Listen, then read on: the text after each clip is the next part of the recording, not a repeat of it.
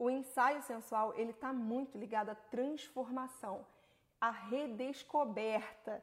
Então, a mulher às vezes vai se ver de uma forma que ela nunca viu, porque é muito comum a gente se fotografar, tirar selfie, mas não é comum a gente ter um ensaio fotográfico com pouca roupa e é uma forma ali dele entrar em contato com o corpo dela, com partes do corpo que ela aprendeu a odiar e você vai revelar ali que, olha, não precisa ser assim, você pode gostar de você, olha como você ficou linda.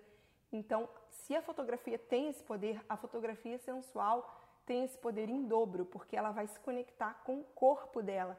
E isso é extremamente maravilhoso.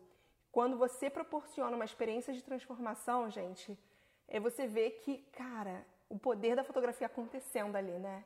Isso é fotografia sensual se alguém reconhece isso, se alguma cliente falou assim: olha, isso aconteceu comigo, eu me vi de um jeito que eu nunca tinha me visto, eu encarei o meu corpo de uma forma que eu nunca tinha permitido enxergar essa mulher dentro de mim. Sabe? Isso é muito louco, isso é muito bacana também. Então, se você tiver isso, se você tiver alguma cliente que fale isso para você, você vai pegar uma coisa chamada depoimento.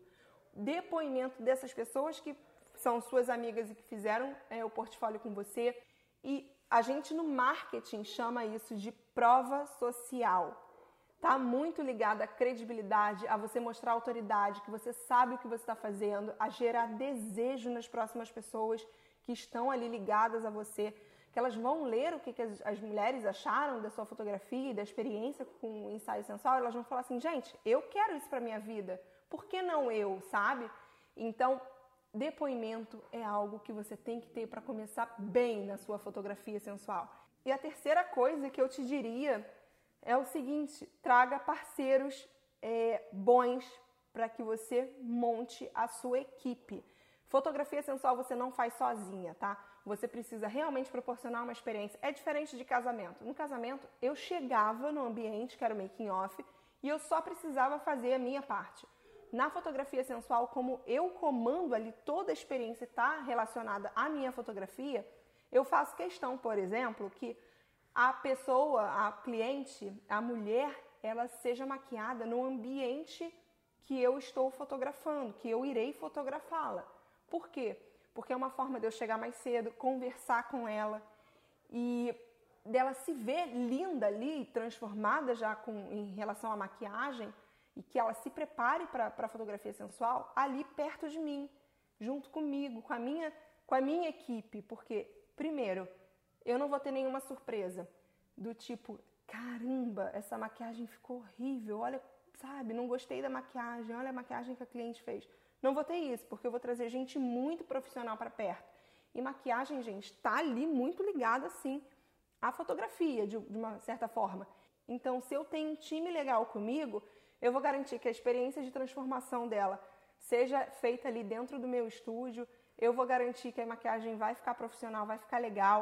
É, eu vou garantir que eu possa ter algum tempo a mais para que eu converse com a minha cliente.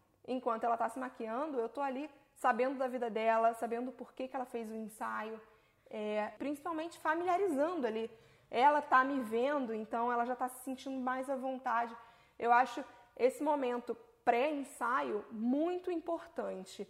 Então, se você tiver a oportunidade de reunir uma equipe que seja pontual, isso também é muito importante. Eu faço dois ensaios por dia, então eu não posso trabalhar com atraso. Acontecia muito comigo em pré-wedding, de eu marcar tipo, ah, a gente vai começar o um ensaio duas horas da tarde, a cliente atrasar porque a maquiadora atrasou, porque a maquiagem mesmo atrasou e chegar às três, três e meia. Então, eu tendo a minha equipe lá comigo no estúdio, isso não acontece. Todas as mulheres elas têm uma hora e meia para poder fazer maquiagem e é um horário que elas estão acostumadas a trabalhar. E nunca deu problema. Eu nunca tive que atrasar um ensaio e as, no máximo porque a cliente se atrasou para chegar no estúdio. Mas aí também eu aviso, olha, não se atrasa. A gente está trabalhando com locação, a gente tem um horário ali para poder realizar tudo, profissionais envolvidos, outros clientes que vão chegar, então não se atrasa e costuma dar tudo certo. Então acho que você começar reunindo um portfólio bacana, com bastante depoimento legal e um time, você já está assim, ó, tem tudo para dar certo. Faça acontecer, faça essa experiência da fotografia sensual acontecer, faça, faça com que a fotografia seja ali também um instrumento para que as mulheres se transformem e se vejam com mais carinho.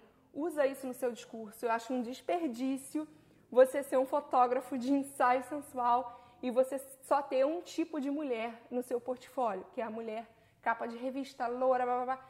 Eu acho que as mulheres brasileiras, elas têm as belezas tão diversas e por que não trazer isso, sabe?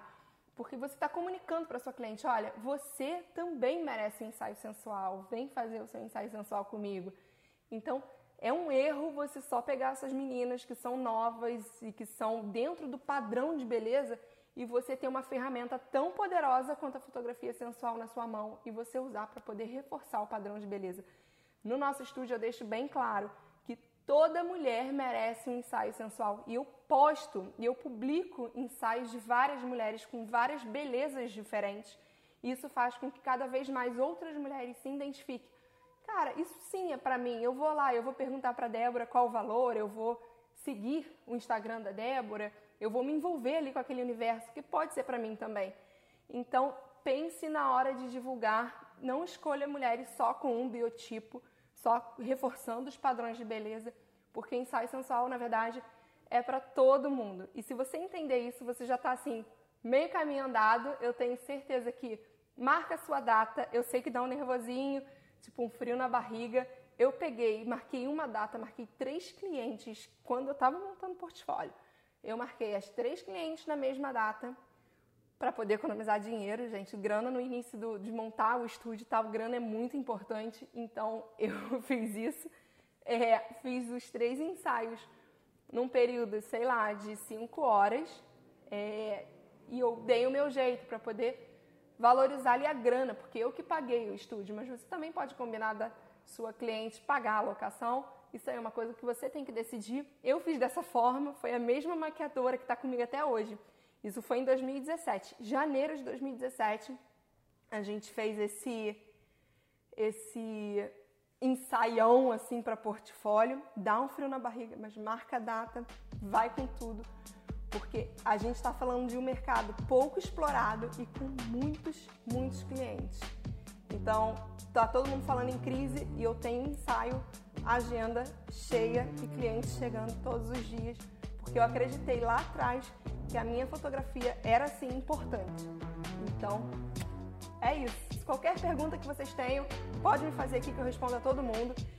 Sigam o nosso canal sobre fotografia sensual. E você que está me ouvindo aí no podcast, muito obrigada pela sua companhia e esse é o podcast da Fotografia Sensual e eu sou Débora Gualusa, fotógrafa de ensaios boudoir sensuais pelo estúdio da Lovely Bee, que funciona aqui no Rio de Janeiro.